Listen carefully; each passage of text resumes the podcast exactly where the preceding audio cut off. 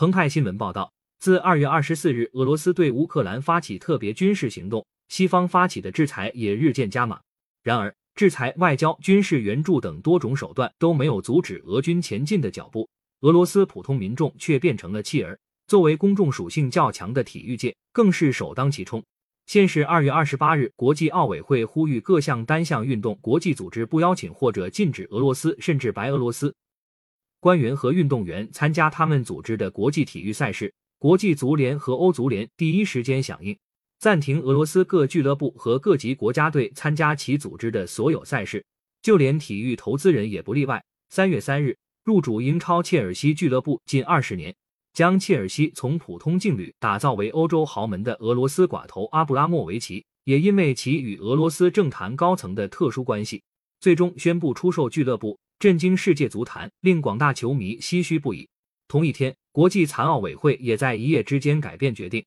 在最后时刻禁止俄罗斯和白俄罗斯运动员参加北京冬残奥会，连以中立运动员参赛的机会也丧失了。可以说，在全球制裁俄罗斯浪潮的推波助澜下，国际社会对俄罗斯无差别孤立的做法达到了罕见的程度。一、禁赛俄运动员不合规则、不通逻辑，没有效果。抛开经济制裁和政治、外交、安全施压不谈，在体育领域针对普通运动员的制裁与处罚，无疑已然属于对俄斗争扩大化，既不合规则，也不通逻辑。不可否认，国际奥委会出于政治因素针对特定国家的禁赛确有先例可循。一九二零年安特卫普奥运会禁止五个参加一战的同盟国德国、奥地利、匈牙利、保加利亚、土耳其参赛，对德国的禁赛甚至延续至一九二四年巴黎奥运会。一九四八年伦敦奥运会禁止德国、日本两个二战轴心国参赛。一九六四年至一九八八年，南非因其国内种族隔离政策，连续七届奥运会被禁赛。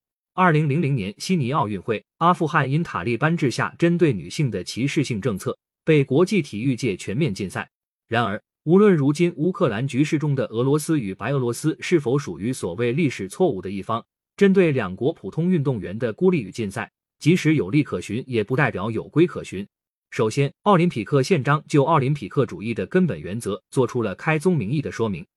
指出其目标在于使体育为人类和谐发展服务，以保护人类尊严，促成和平社会。而参与体育运动更是一种人权。正因为如此，奥林匹克宪章强调政治中立，并将奥运会定义为个体运动员或运动团队之间的竞争，而非国家间的竞争。因为各种原因不能代表国家身份参赛的运动员，也有过以非国家名义参赛的先例。二零一八年至今，俄罗斯以俄奥林匹克运动员和俄奥委会代表团名义派运动员参赛。自二零一六年里约奥运会起，没有国籍国家可代表的难民运动员也能作为难民代表队参赛。毕竟，奥林匹克精神如今加上了更团结，其初心也在于团结全世界所有人，而非国家结盟。在当下，俄罗斯、白俄罗斯运动员或者两国奥委会新进，并没有违反奥林匹克宪章等各项规则。俄罗斯因禁药问题已经另行处罚行为前提下，甚至没有证明两国运动员个人有所谓违反政治正确，如支持俄罗斯出兵声援俄总统普京的言论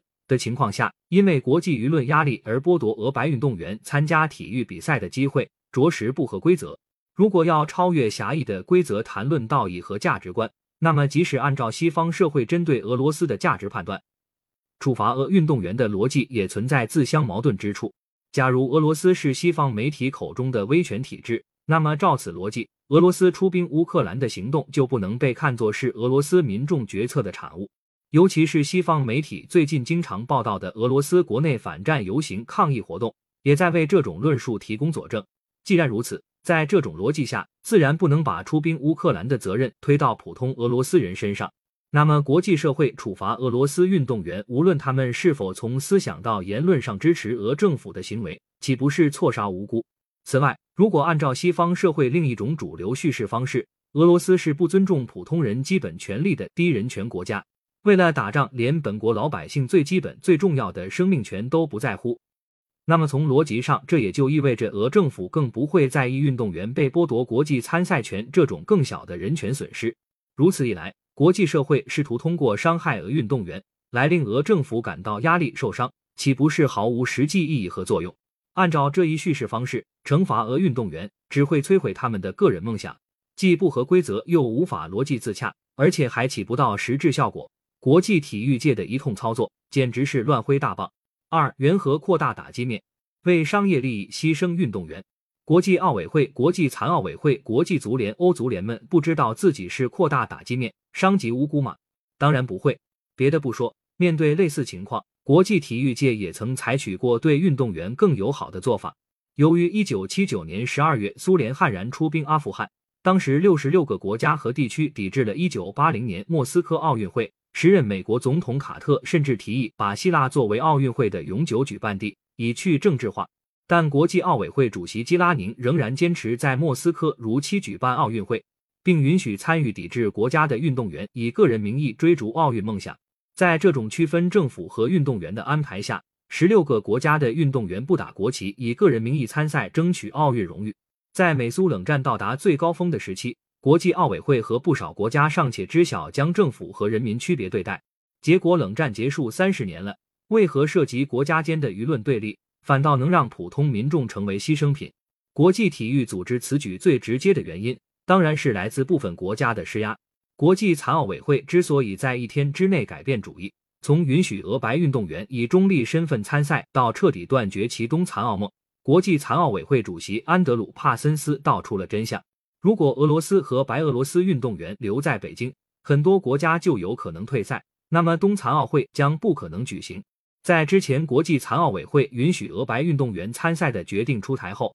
包括乌克兰残奥委会、英国文化大臣纳丁多里斯等公共组织与公众人物纷纷站出来指责这一决定，并表露了退赛的可能性。而在禁赛的最终决定作出后，据英国广播公司报道，英国将成功扭转国际残奥委会的决定，禁赛俄白运动员，视为对俄罗斯的一种外交胜利。无独有偶，国际足联和欧足联的决定同样也是国际压力的结果。波兰、瑞典和捷克国家队纷纷表态，拒绝参加与俄罗斯同组进行的世界杯欧洲区附加赛。国际足球，尤其是欧洲足球圈对乌克兰铺天盖地的支持声音，令国际足联和欧足联不得不做出其眼中最大限度的止损，决定禁止俄罗斯各级国家队和俱乐部球队参加国际足联和欧足联赛事。二零二二年欧冠联赛决赛也不在圣彼得堡举办，毕竟。无论是国际足联和欧足联举办的世界杯、欧洲杯等国家队比赛，还是欧冠联赛、欧洲五大联赛等各国联赛，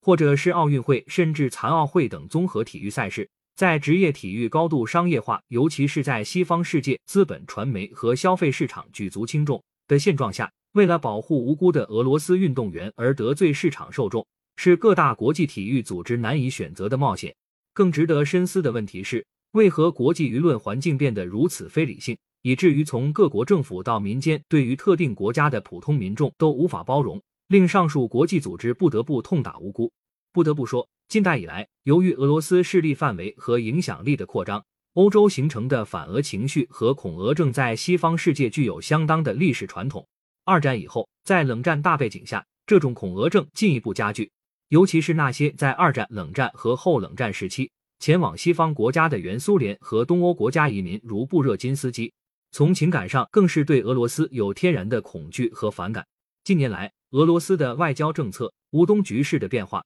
以及俄罗斯在原苏联其他地区的活动，加上俄罗斯从官方到民间在国际社交网络上的活跃，越发加强了西方世界从政府到民间的反俄恐俄情绪。根据美国皮尤研究中心与 YouGov 分别在二零一九年和二零二零年发布的民意调查，西方各国民众对俄罗斯普遍持负面观感。当民众带着非理性的态度，尤其是固有成见看待俄罗斯人时，他们也不会关注那些公开表达反对战争的俄罗斯本土民众，更不会注意到在社交网络呼吁大家不要对自己持有偏见的普通俄罗斯人。在此情况下。对于那些不敢得罪市场消费者的企业、国际和地区组织、个人，以及更不敢得罪选民的西方各国政府，无论他们是否真的持有现实主义的对俄交往逻辑，或者是区分俄政府和普通人的理性视角，都不得不顾及非理性的民间舆论声音，迎合这种极端的对立情绪。毕竟，美国国会、英国议会对于拜登、约翰逊们的批评，仍然在于他们反俄制俄太软弱了。此外，正是由于西方各国在政府层面针对俄罗斯的制裁与遏制，迄今为止仍未阻止俄军在乌克兰的行动。对于没有声量、没有权力的普通人下手，便成为他们目前看似唯一直接生效的手段。然而，如此抛弃俄罗斯运动员，除了牺牲普通人，对于当前局势的改善似乎并无益处。